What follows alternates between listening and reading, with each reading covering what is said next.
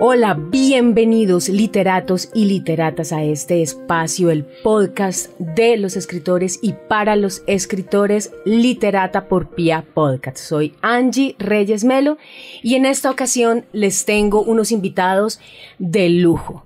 Con ustedes tengo nada más ni nada menos que unos ganadores, unos ganadores de una beca de edición comunitaria aquí en Bogotá. Y todos nos estamos preguntando, bueno, pero ¿qué es eso de la edición comunitaria? Ya les voy a contar de qué se trata. Primero que todo les quiero presentar a mis invitados. Aquí a mi derecha, ustedes se lo pueden imaginar, tengo a Juliet Mora. ¿Cómo estás, Juliet? Hola Angie, muchas gracias, todo muy bien. Bueno, y aquí a mi otro costado tenemos a Carlos, Carlos Mendoza. ¿Cómo estás? Hola Angie, muy bien, muchas gracias. Ah, bueno. Y por aquí tengo al dibujante del grupo, ¿cierto? Radio Lamar. Hola, ¿cómo estás? ¿Cómo estás? Más conocido. Y tenemos a Leandro Tarazona, aquí a mi otro lado. Hola Angie, ¿cómo vas? Bien, gracias. Entonces, antes de continuar, eh, quiero que me cuenten qué es esto de la edición comunitaria.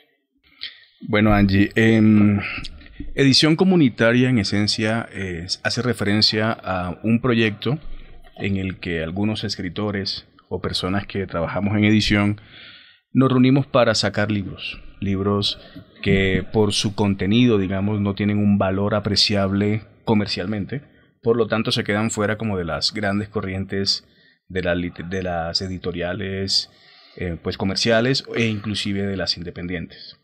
Este proyecto es un proyecto sin ánimo de lucro. Las personas que hacemos parte de él no cobramos nada eh, y por lo tanto tampoco pagamos a los autores. Eh, lo que hacemos es hacer una edición de calidad en digital para solamente generar difusión literaria, dar a conocer autores, dar a conocer obras. A pesar de que no tiene ningún valor comercial, Em, el proyecto que ya cumple un año este mes, em, pues ha traído 44 obras de 41 autores de 11 países latinoamericanos que han puesto sus libros eh, a disposición del proyecto para difusión gratuita, que se pueden descargar completamente, pues gratis, nuevamente reitero, que es lo, lo clave de lo comunitario, desde la página. Cuéntanos cuál es la página para que todos puedan ingresar y ver estas obras. www.hojenblancoeditorial.com Perfecto. Pero bueno, tenemos la edición comunitaria virtual, ustedes tenían esa idea, estaban trabajando juntos para publicar sin ánimo de lucro y de repente se les aparece esta oportunidad de tener algo de visibilidad, ¿no? Porque eso es lo que hace este tipo de becas. Esta fue la del año pasado, la del 2022, ¿verdad? Ustedes se presentan como colectivo y ganan. Así es. Entonces, ahora, gracias a eso, tenemos con la misma filosofía unos libros físicos. Sí, así es, pues los, digamos, toda la, toda la ayuda que genera IDARTES en propiciar este tipo de, proyectos es vital para nuevos autores. Nosotros de hecho nos conocimos en talleres de escritura locales en IDARTES y este ha sido como un segundo paso de hacer que las obras que trabajamos en esos talleres como pulso a pulso con escritores se puedan ver materializadas, ¿no? Como que no se queden guardadas en un archivo de Excel, de Word, perdón, eh, que no se queden ahí como en el computador, sino que nazcan y lleguen a muchos lugares. Entonces yo creo que esto ha sido pues hermosísimo poder tener algo físico y pues con todo el trabajo como que implica la cadena del libro, ¿no?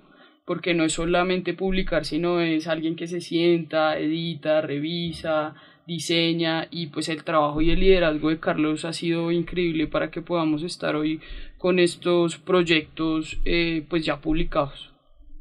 Sí, entonces, tenemos nosotros ya este, este premio de IDARTES que ustedes pues se llevan afortunadamente y vienen esos cuadernillos que también son gratis. que son pues unos libros que ustedes se los, no los pueden ver en este momento porque estamos hablando nomás. Son de colores. Pero son muy bonitos, son de colores, exactamente. Inicialmente tenemos, eh, son cinco los que tengo acá, cinco autores, ¿no? Porque son seis libros. Y eh, hay una variedad muy grande, aunque prima la poesía, ¿no? Prima la poesía en ellos.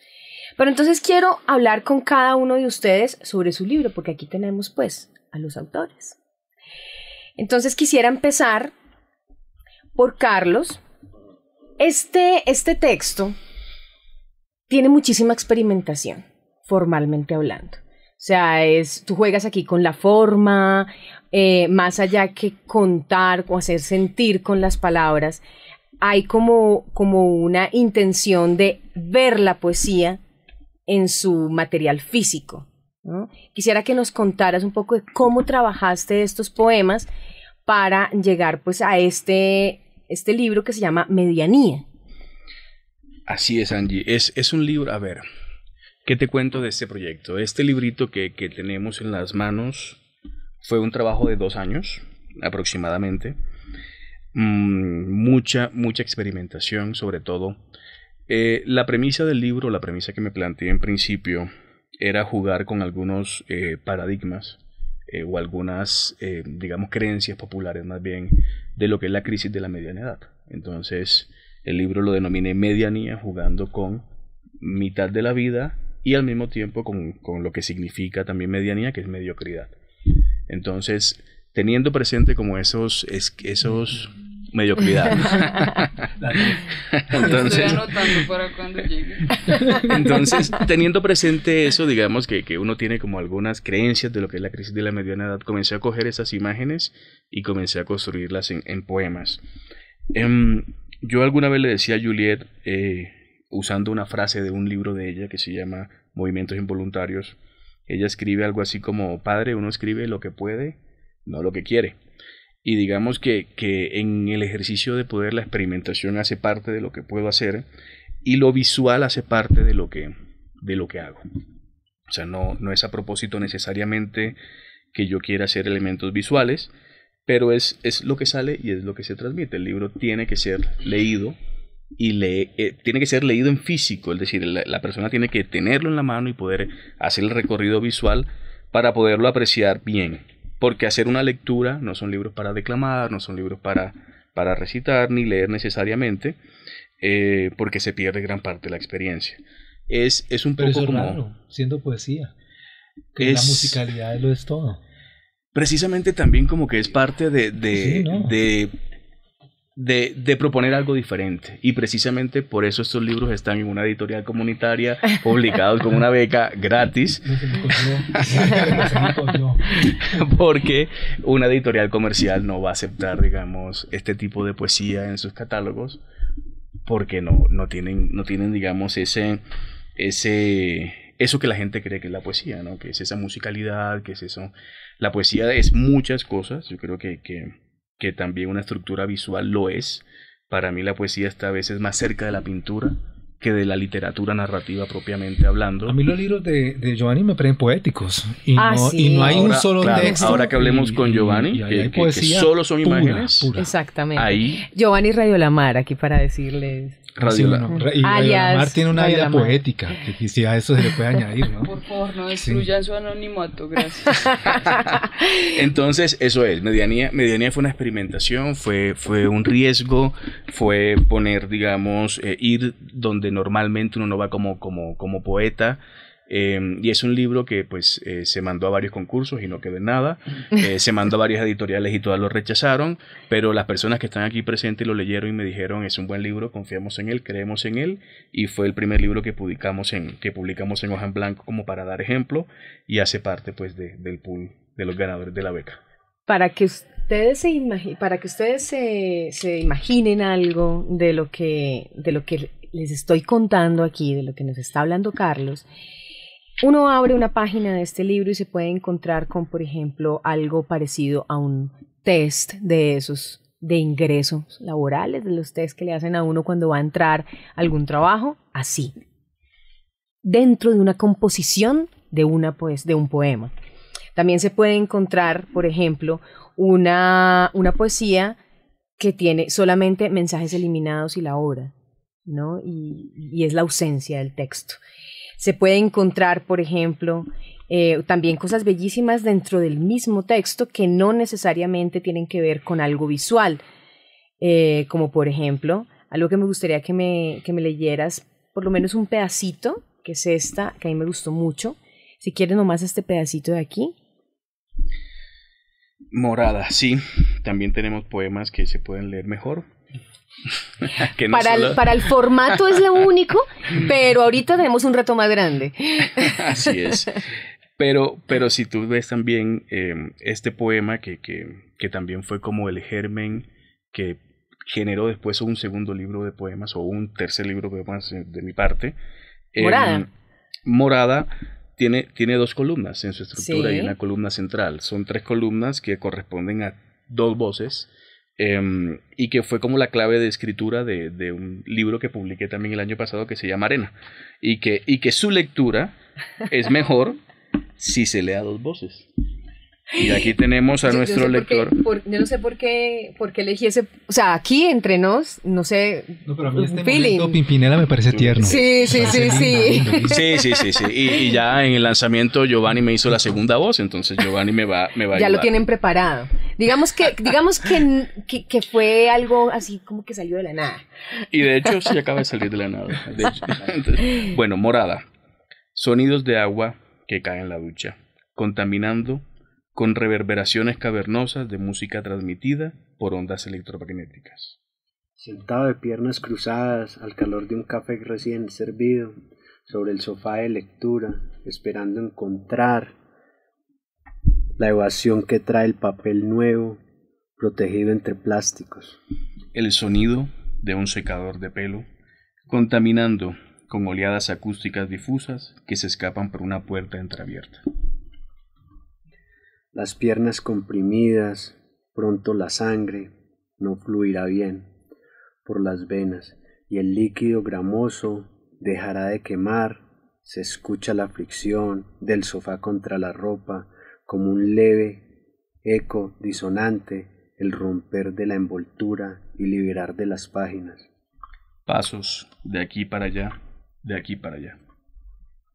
Las piernas dejan de sentirse, las piernas dejan de sentirse, angustia encalambrado, el sabor del café se pierde en el frío, el cuero del sofá coge como un útero manufacturado y los movimientos desprenden aromas del libro nuevo. Pasos de aquí para allá, de aquí para allá. Los pasos traen otro olor entremezclado, floral, frutal, de jabón, de champú delicado, un olor que llega desde otro lugar. El pocillo vacío, el papel se abandona, la mano contra el cuero, las piernas estiradas. Salir en busca entre los espacios saturados, el origen en desplazamiento del olor, sin ser posible distinguir de dónde proviene, porque el olor lo abarca todo. El olor lo abarca todo. Muy bien. La verdad es que sí me, me causa muchas sensaciones este, esta, este poema en particular. Y sí, tienen razón leerlo así. Eh, es muy interesante, es muy interesante. Yo les nos quería comentar algo.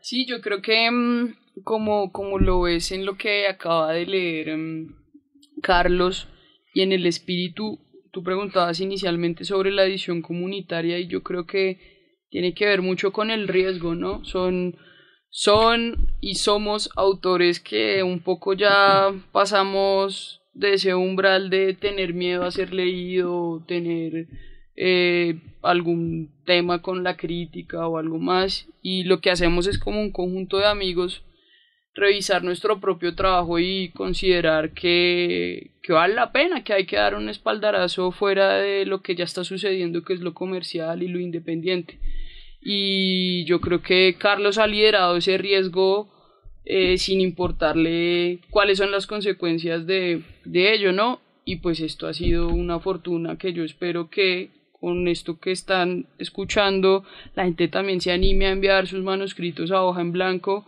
y, y, sienta que tiene una casa en la que puede confiar pues su obra y puede ser leído. Bueno, sí, la verdad es que aquí tenemos como muchas personas que están de pronto ahí tratando de mirar cómo, cómo publican, ¿no? A veces es importante para algunas personas, para algunos autores es importante eh, ese tema de la publicación, pero hay un desconocimiento enorme, ¿no? ¿Cómo hace un autor para publicar? Bueno, un camino es la edición comunitaria. Pero más allá que eso, Angie, el feedback, porque yo creo que eso también, también lo ofrece Hoja en Blanco. Ah, porque muchas veces que nos ha pasado, presentamos nuestras, nuestros proyectos y se diluyen en el silencio. no, sí, se las editoriales tienen esa no hay respuesta. Y eso es demasiado cruel, o sea, eso, eso es peor que... Yo prefiero que me digan que no, a que te dejen en visto. Exacto. Entonces, eh, y sobre todo porque hay algunos son aún más generosas y le dicen a uno no y por qué. ¿No? Le dicen, eh, muchacho, esto está... En mi catálogo, Nos parece que debería enfocarse de esta forma, etcétera, etcétera. Pero cuando hay un silencio que es en el 95%, de pronto más de los casos, eso es aterrador. Porque en verdad, cuando uno se siente a escribir, lo que quiere es eso quiere un feedback, quiere que la otra persona que lo lea le diga si es bueno, regular, malo, me tocó, me impactó, me estremeció o, o, me dio rabia, o no me vuelve a pasar nada. pero pero el, la respuesta es la clave de esto, porque esto es un ejercicio de comunicación. En verdad que lo que queremos aquí es expresar algo, ya sea artísticamente, eh, como terapia o como, como sea. O sea eh, pero es una necesidad de, de, de, sacar algo que tenemos aquí adentro fuego interno. Y tú, tú lo mencionabas ahorita, y es que eh, digamos que, que, el proyecto comenzó sin, sin muchas expectativas, es decir, nosotros ya teníamos un proyecto comunitario que se llamaba Mil por Mil. Que lo pueden escuchar aquí también, si buscan, si buscan acá. Eh, ahorita más adelante les digo en qué capítulo lo tengo, me toca mirar el número, eh, pero también está eh, la presentación de ese proyecto aquí en Literata. Así es, de ese proyecto aprendimos mucho y, y Hoja en Blanco es como un siguiente paso eh, en ese mismo ejercicio. Y, y, algo que nos, que bueno, por eso somos los primeros publicados, los que comenzamos a hacer parte del proyecto, porque fuimos los primeros que nos arriesgamos como para dar, dar ejemplo y darle eh, fe, digamos. ¿No, era por depotismo? Eh, también, eh, también. de publicar. Ventémonos un proyecto. Claro, pensamos, escribimos, nos arriesgamos, pusimos y comienza a pasar y, y, de manera muy espontánea, porque realmente ha, ha, sido un ejercicio solo de redes sociales, no hemos ido más allá, que comienza a llegar toda esa gente y sobre todo poesía. Eso era algo que no teníamos eh, previsto inicialmente, digamos que, que, la editorial estaba abierta a todo, a todo tipo de literatura, lo importante que tenga valor literario, pero comienza a llegar poesía y comienza a llegar poesía de Cuba, comienza a llegar poesía de, de, Honduras, comienza a llegar poesía de México, de Argentina, de Chile, eh, y comenzamos a, a, tener no solamente autores y libros publicados, sino todo un panorama latinoamericano de lo que está pasando en la poesía, más allá de las editoriales eh, tradicionales. Entonces, sí, tú lo decías y, y la poesía ha prevalecido, y precisamente yo creo que lo que nos dice eso es, es que la poesía pues no tiene los espacios que le corresponden y que este tipo de edición comunitaria es, es el lugar posiblemente natural donde debe estar. Bueno, ahora vamos a seguir con Leandro, ¿no? Sí. Sí, o sea, ya que estabas aquí como calentando motores. Entonces, eh, tu libro se llama No es lo que parece. Y bueno, también le tengo muchísimas marcas a, a, a, algunos poemas. Y hay un equívoco, ¿no? Desde el comienzo. Desde el comienzo sí. tú hablas de, ya con el título, uno sabe que hay un acertijo, que hay un secreto uh -huh. detrás, que uno viene a descubrir en la medida en que va realizando la lectura. Mm, no quisiera revelarles ese secreto a los oyentes que van a después tener acceso a estos libros que también son gratis y también son gratis para los oyentes, obviamente. Uh -huh. eh, después les decimos cómo se pueden obtener. Pero cuéntanos, Leandro, sin contarnos uh -huh. ese secreto, cómo se llegó a esta serie de, de poemas sobre el amor tal vez, sobre la vida en pareja, sobre la no vida en pareja, sobre pandemia, bueno, una cantidad de cosas. Es que cuando, cuando arrancamos con el proyecto, normalmente habíamos escrito, por lo menos en mi caso, cuentos y había escrito poesía antes, pero en la adolescencia y con objetivos meramente románticos. Entonces eso nada de serio, nada, eh, todo, todo, todo muy ridículo, se podría decir. Cuando me dice Carlos en algún momento, bueno, vamos a, a escribir poesía otra vez, vamos a ser serios. Yo sencillamente lo tenía todo metido en un armario porque yo creo que el tema de, medirse con el lenguaje en la poesía es un asunto mayor. porque esto es más medido, esto tiene que ser casi que matemático, o por lo menos así lo entendía yo. Eh, en la novela o en el cuento nos podemos dar el lujo, más en la novela que en el cuento, de, de irnos por las ramas, pero en la poesía vamos al grano y vamos a hacerlo bien y cada palabra tiene que tener un significado y un contexto. Entonces dije, bueno, vamos a, darle a este tema en este espacio pospandémico que todo nos dejó hechos trizas, por lo menos a mí me dejó vuelto nada. Y, ah, entonces... Fue duro, ¿no? Fue duro. Sí, fue terrible. Y bueno, a Carlos le fue muy bien, me acuerdo. Y gracias a que le fue a él bien, me fue bien a mí, pero, pero es otra historia. El tema es que cuando me senté a escribirlo, yo, eh, exactamente lo que tú dices, tenía una intención, una intención base, y empecé a escribir. Cuando, cuando ya estaba terminando y empezó a ver un conjunto, yo lo que veo es que lo que estaba escribiendo era otra cosa, que era que no tenía nada que ver con lo que me había propuesto. Y por eso se quedó el nombre del, del, texto. no es lo que parece. Mm, cuando mi pareja lo leía me decía, me siento muy expuesta y lo chistoso es que en ese caso no había pensado nunca en ella. o sea, no, era, no ha estado en el centro de mis disquisiciones, pero, pero pues sí, en el fondo tiene razón, pero no solo ella, también mi hija. O sea, todo lo que estaba con él alrededor se puso ahí en la mitad y aunque quería, tenía una intención narrativa, porque los, poemas intentan como contar una historia, eh, todo terminaba yendo al mismo lugar y eso me terminó gustando. Por eso cuando me dijo Carlos, seguimos, dije, pues hagámosle y ahí sí vencí el, el pudor y, y la vergüenza y, y nos mandamos con esto. Es que la vergüenza es algo que surge naturalmente cuando, cuando uno efectivamente habla sobre su intimidad y no me refiero solamente al tipo de intimidad que, que podemos hablar eh, normalmente como sexo y esto, sino a las relaciones que tenemos con los seres humanos que son más cercanos a nuestro corazón, ¿no? Entonces está la familia, está la pareja, y en esta, digamos, especie de jaula eh, tensionante que nos, que nos encerró, digamos, durante unos años aquí en, en, en todas partes del mundo, se exacerba mucho de esa, de esa emoción, ¿no? Pero lo interesante es que hay un fruto de eso. Total, y es que hay que exponerse, hay que mandarlo, hay que correr el riesgo. Yo creo que si no se hace, si no se pone por delante de la vida, como para qué. A mí lo que más me gusta, bueno, me gustan muchas cosas de, Movimiento Involuntario de Juliet. Lo que más me gusta es que ella pone el pie hacia adelante y aunque hace un ejercicio, vuelvo a, a decir, lo literario y el lenguaje fantástico, se expone ella está ahí al frente y uno la ve y la palpa, la siente yo la conozco y, me gusta, pero yo creo que cualquier persona que no la conozca y que se acerque al texto la va a sentir cerca.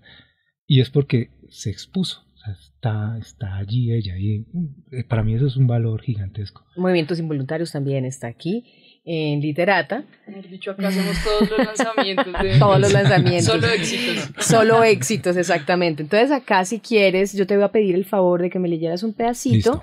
De pronto el primer párrafo. Pedacito. Sí, la historia de mi vida. Vamos, vamos, a... Ah, bueno, a la espera de tu aprobación. Mm, eso es complicado. Hasta... Ya sé. Listo, arranco. Sí. Me gustaba escuchar esa carcajada. Imprudente. Un jadeo interminable. En ocasiones te ahogabas. A veces me preguntabas por qué habías comenzado a reír. Escondías el mechón detrás de la oreja. Levantabas la mirada y mordías tu labio inferior. Venías de adentro hacia afuera en cada respiración sentía que moría, para reaparecer dentro de ti. Estaba en la cutícula abierta, en el espacio entre los dientes.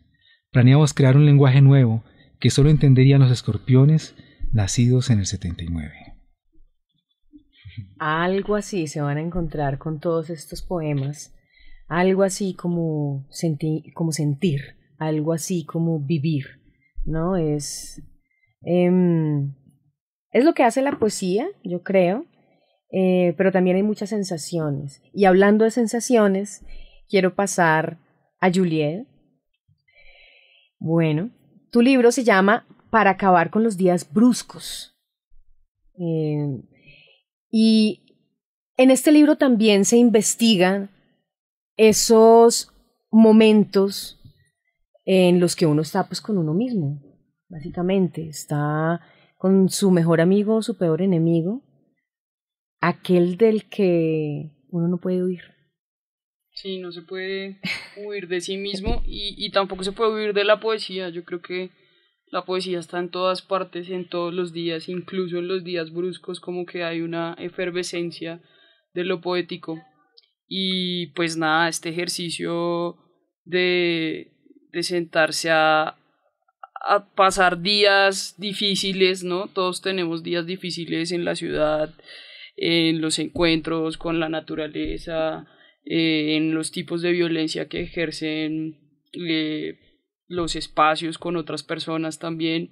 Entonces un poco como que mi tarea fue eh, elegir esos días, elegir esos días bruscos y tomarlos como con la palabra para al final terminarlos. Es un poco un camino durísimo el del texto porque empieza bastante fuerte y si te das cuenta creo que al final el último poema es un poco más generoso, ¿no? Y es como al final el último poema se llama Suerte y es como al final mm, van a pasar estos días difíciles, bruscos, intensos, pero hay que confiar en que, en que pueden seguir mejores días.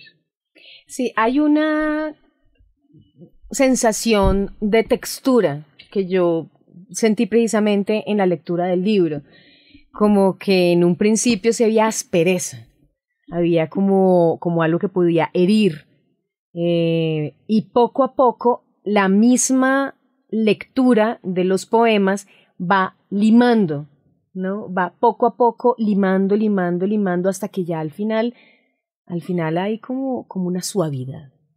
Entonces, eh, quisiera, bueno, yo escogí de pronto uno que me gustó mucho, no sé si tú quieras leer otro, pero te quería pedir el favor de que leyeras mañana, que está en la página 19, que está más o menos como en la mitad.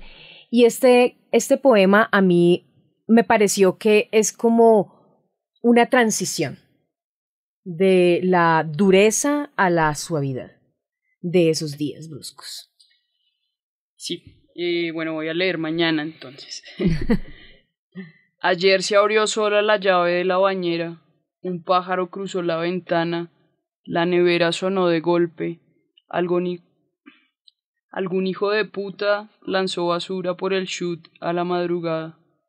Hoy no he pronunciado una palabra, pero el guarda del frente removió la maleza que crece entre los ladrillos. Otra vez lo vi, otra vez el silencio en esta casa. Muchas gracias. ahí está, ahí está, pues eh, parte de lo que ustedes pueden encontrar en Para acabar con los días bruscos de Juliet Mora Garzón. Y bueno, Seguimos también con otro tipo de poesía. La visual. La visual. Esto, ustedes me dirán, bueno, ¿no era más o menos algo similar a, a, lo que hacía Carlos? Bueno, digamos que no. definitivamente. Porque en la poesía de Carlos, que fue el primer libro que hablábamos, Medianía, eh, hay una, un coqueteo con la forma las palabras pueden ser caligramas de alguna manera, eh, hay de pronto intervención de imágenes, pero en el trabajo de Radio Lamar, que tiene dos libros, que está eh, Dibujos del aislamiento por un lado y Un tigre al día por el otro. Asilamiento. Del asilamiento. Ah, lo Es, leí es un jueguito de palabras, precisamente. Imagínense. Asilado. Ya veo. Asilo. Claro, Por asilamiento. eso él tiene nombre Radio La Mar y toda la cosa. qué interesante. Y un tigre al día. Bueno, les tengo que, para los oyentes, les tengo que decir más o menos de qué, o sea, qué es lo que ustedes eh, tienen que imaginarse en este momento. Y va a ser muy difícil. Em, y espero que el autor nos, nos pueda colaborar un poco, pero, por ejemplo, en Un Tigre al Día, uno abre el, el texto y se encuentra efectivamente con un tigre en cada página. Pero entonces la cosa se va complicando, porque el tigre está obviamente dibujado, pero empieza, a medida que van pasando las páginas, a desdibujarse. Entonces uno se preguntará, ¿en dónde está la poesía? Pues la poesía está en la repetición, en la, en la repetición y en las series, en las frecuencias, en los ritmos, porque a medida que vamos avanzando, vamos viendo cómo el tigre se va desdibujando, se va fragmentando, se va volviendo cada vez más poesía. Entonces, Radio Lamar, cuéntanos primero sobre este tigre al día. Pues a mí me da mucha mm, intriga siempre lo que el otro ve, ¿entiendes? Porque, porque yo, mm, igual que con, pues con con ellos, ¿no? Que son como los lectores de confianza y, y, en esto yo quiero agradecer un poco, un poco no mucho de verdad lo que hace IDARTES, porque con vos también nos conocimos en un taller distrital de IDARTES y en el momento en que nosotros presentamos estos libros en el Fondo de Cultura hace unos meses, eh, lo que digamos yo decía es que lo más importante es poder crear eh, vínculos, ¿sí? O sea, como de alguna forma, eh, ya hace unos años ellos no eran amigos míos y, y, con la disculpa del taller y con el tiempo creo que hemos ido ahí como haciéndole la maña a una amistad y sobre todo lo que decía un poco Juliet, que es la confianza de que el otro te pueda mirar. Entonces a mí me da mucha intriga lo que el otro lee y lo que el otro ve, porque yo no me había dado cuenta que el tigre se desaparece hasta que vos dijiste eso. Se vuelve rayitas, se vuelve punticos. Y realmente estos libros, mm, que pues fue un acto de bondad enorme de Carlos conmigo, porque yo lo que, cuando empezó el aislamiento, lo que me propuse fue hacer un, dibujar un tigre diario y hacer un dibujo de, la casa. Sí, y, y, eso lo hice hasta que, hasta que, hasta que empezaron a abrirlas, a, dar como esos permisos para salir. Entonces esos 74, 70 y punta días que digamos que estuvimos en ese elemento. Y yo lo hice porque eh, pues necesitaba hacer alguna vaina, ¿sí? es como yo necesitaba hacer alguna cosa muy raro, yo en ese tiempo no leí mucho, no vi muchas películas ni nada, sino me dediqué a, hacer esto y, hay algo que a mí me, eh, la, la, disculpa de dibujar eh, empieza a crear una como una tarea que vos tienes que hacer, ¿no? Un poco cuando vos ves esas películas de, la gente que está en las cárceles, que empieza a hacer rayitas y después las rayas y las rayitas, como empiezan a dar una marca de lo que está pasando ahí sin ningún, sin ningún, sin ninguna pretensión, porque también creo que hoy en día que publicar es algo muy, parecido, por lo menos para mí, como cuando usted está saliendo con alguien, entonces la otra pregunta, la persona pregunta, ¿usted qué somos? Entonces le dice nada, pues no nada.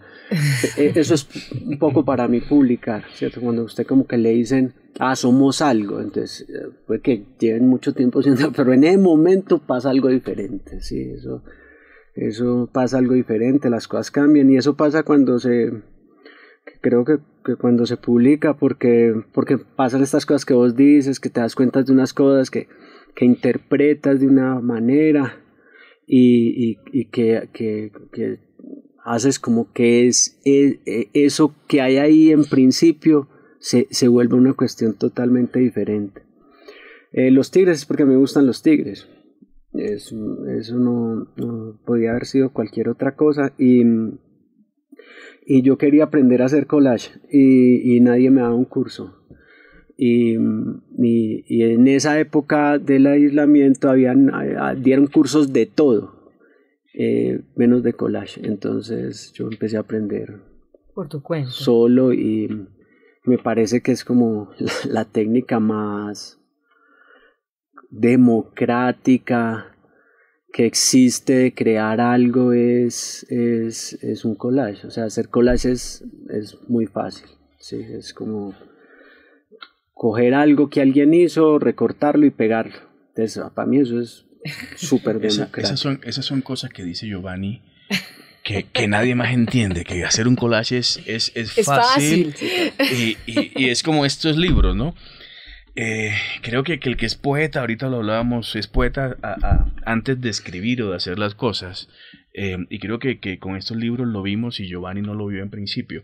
Cuando él hizo estos dibujos, nosotros en ese entonces sacamos la tercera edición de Mil por Mil y usamos los dibujos de Giovanni como parte de las portadas de los textos que publicamos. En ese entonces yo le pedí que me los enviara a todos. Quería tenerlos a la mano para poder hacer la otra edición.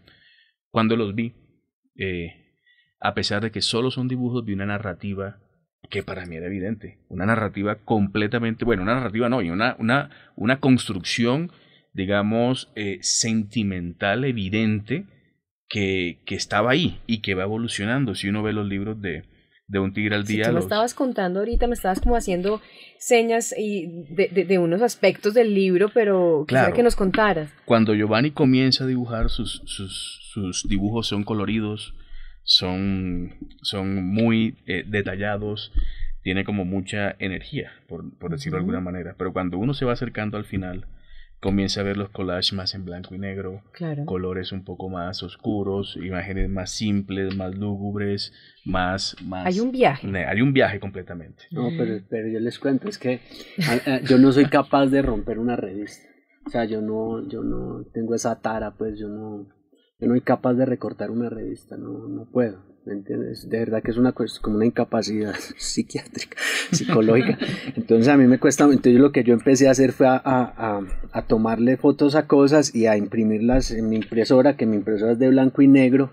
Claro. Y, y, por eso pasa, sí, es como, también creo que hay un problema grave eh, no solamente con la poesía y la literatura o con las cosas que se hacen, ¿cierto? Y es como quererles dar un, como lo, eh, una amiga le decimos como, como, el, esa, esa, como el idioma rimbombante, ¿cierto? Cuando sí, creo que ese problema que tiene un poco, ah, eh, en general, cierta clase de literatura y muy, muy, muy particularmente ah, pues lo, que, lo que pasa aquí en Colombia, es que aleja eso a la gente. Sí, cuando yo digo que un collage es fácil, es que es fácil. Usted pone a un niño y un niño dibuja, cualquier niño dibuja yo no conozco un niño que no dibuje. Lo que pasa es que en el tiempo dejan de dibujar. Y dejan de dibujar porque hay alguien, porque él empieza a creer que el dibujo de él no es bueno o no es bonito. Porque siempre aparece algún canalla que le dice eso está mal hecho. Ah, y ahí se tiran todo. Y lo mismo pasa con, lo, con, de verdad con los collages. Cualquier persona, yo estoy seguro que aquí ponemos unas revistas y, y cada uno coge y todos hacen algo sino que es esa idea de qué es lo bueno y qué es lo malo. Mm, eh, y eso creo que pasa con la poesía en últimas, como que la idea de lo que es poesía o, hasta dónde tienes que llegar eh, para hacer literatura. Yo no creo que todo sea bueno, pero sí creo que todos podemos contar. Usted le pregunta a alguien qué hizo esta mañana y le cuenta qué hizo esta mañana. ¿Ve? Eh, está esa capacidad dentro de nosotros. Y estos libros eran eh, pues unas bitácoras, básicamente del, del, día a día, que en algún momento yo ya estaba mamado y me mamé rápido, eh, pero yo... Después del 70, no, del, dibujo 72, se mamó. Como el primer mes ya estaba mamado, porque yo dije, yo voy a dibujar hasta que podamos salir.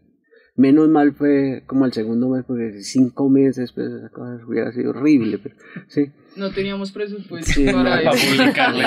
Ella hubiera sido como guerra y paz. Sí, una cosa que, se, se, vuelve. Pero eh, esa, esa idea, de, digamos, un poco del, del diario, dejar la seña, sí. Eh, eh, es, es, es una disculpa como de vida, en última. Dice, ah, tengo que dar una tarea, tengo que madrugar, tengo que tender la cama, tengo que hacer un dibujo. Es un poco, un poco eh, eso. Para vivir. Y esa, y esa creo que es la belleza y es el viaje que se muestra en estos libros y es lo que, lo que vemos cuando lo recorremos. Giovanni, que claramente eh, está emocionalmente tal vez involucrado en su trabajo, eh, no lo verá tan bello como lo vemos nosotros. Les cuento una infidencia en el proceso de edición de estos libros. Eh, cuando comenzamos la, en el primer, el primer trabajo de diagramación, comenzamos a fecharlos, a fecharlos, pero comenzamos a encontrar una tendencia y es que Giovanni se equivocaba de fecha y tachaba en el dibujo y corregía la fecha y luego se volvía a equivocar. ¿No? Es decir, volvía a tachar. y volvía a tachar y volvía a corregir. Y eso, eso es una cosa, para mí por lo menos fue muy fuerte en cuanto a la psiquis y a los sentimientos de una persona que estábamos, los que estuvimos en el encierro, de perder esa noción del tiempo y tratar de corregirla solo para volverla a perder una y otra vez en el ejercicio. No es fácil, pero si hacen el, de- el esfuerzo de ver las fechas, lo, lo Sí. encuentran. Y eso es muy bello de estos trabajos también. Y hay, hay mucho que ver, hay mucho que ver, o sea, yo creo que es una, es una explosión también de emociones em, visuales, pero que tiene eh, muchas otras, muchos otros sentidos atravesados acá, no solamente el visual, sino también uno puede abrir y escuchar, abrir y oler. Entonces es muy interesante, yo creo que muchas personas están preguntando, los que están escuchando aquí, bueno, pero los libros son gratis, Son ¿cómo gratis. hago para tener estos libros? Bueno, les cuento entonces rápidamente, vamos a, a mostrarlo, bueno, a leerlo desde, desde la página de Instagram. Con la beca hicimos, eh, eh, imprimimos mil, mil ejemplares de cada uno, los, en- los organizamos en pequeños paquetes de seis y los dejamos depositados para eh, que la gente vaya y los reclame gratis en la librería Lerner, en el Fondo de Cultura Económica, Las dos Lerner. las dos Lerner, sí, en Prólogo Libros, la Librería Central, Casa Santo y Seña, eh, Matorral, Casa Tomada, Wilborada, Tornamesa, la de la G, eh, Valija de, de Fuego, Garabato, Babel, Prosa del Mundo, Hojas de Parra, Nada y Casa de Letras. O sea, el recorrido. Sí, El en recorrido. cualquier librería de Bogotá van a poder encontrarlos gratuitamente, capaces que pregunten por el proyecto Hoja en Blanco y seguro los libreros les van a dar todo el paquete o si les gusta más uno que el otro, pueden llevarse también de a uno. O sea, ahí está disponible para que todos los bogotanos se sumen.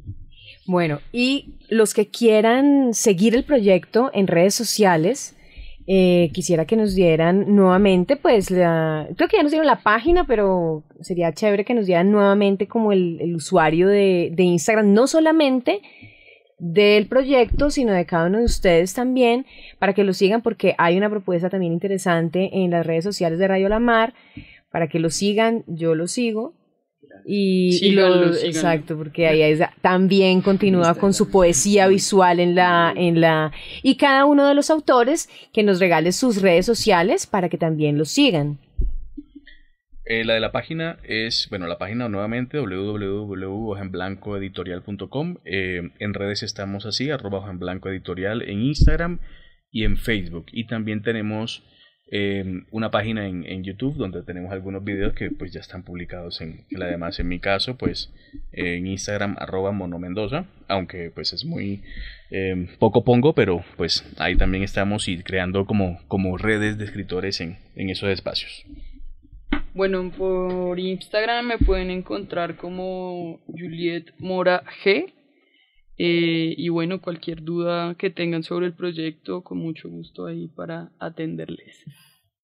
Yo en Instagram estoy como Leonardo Tarazona 81. Y nada, ah, yo estoy como Radio Lamar en Instagram. Listo, yo soy Angie Reyes Melo, a mí me encuentran también en todas las redes sociales como Angie Literata.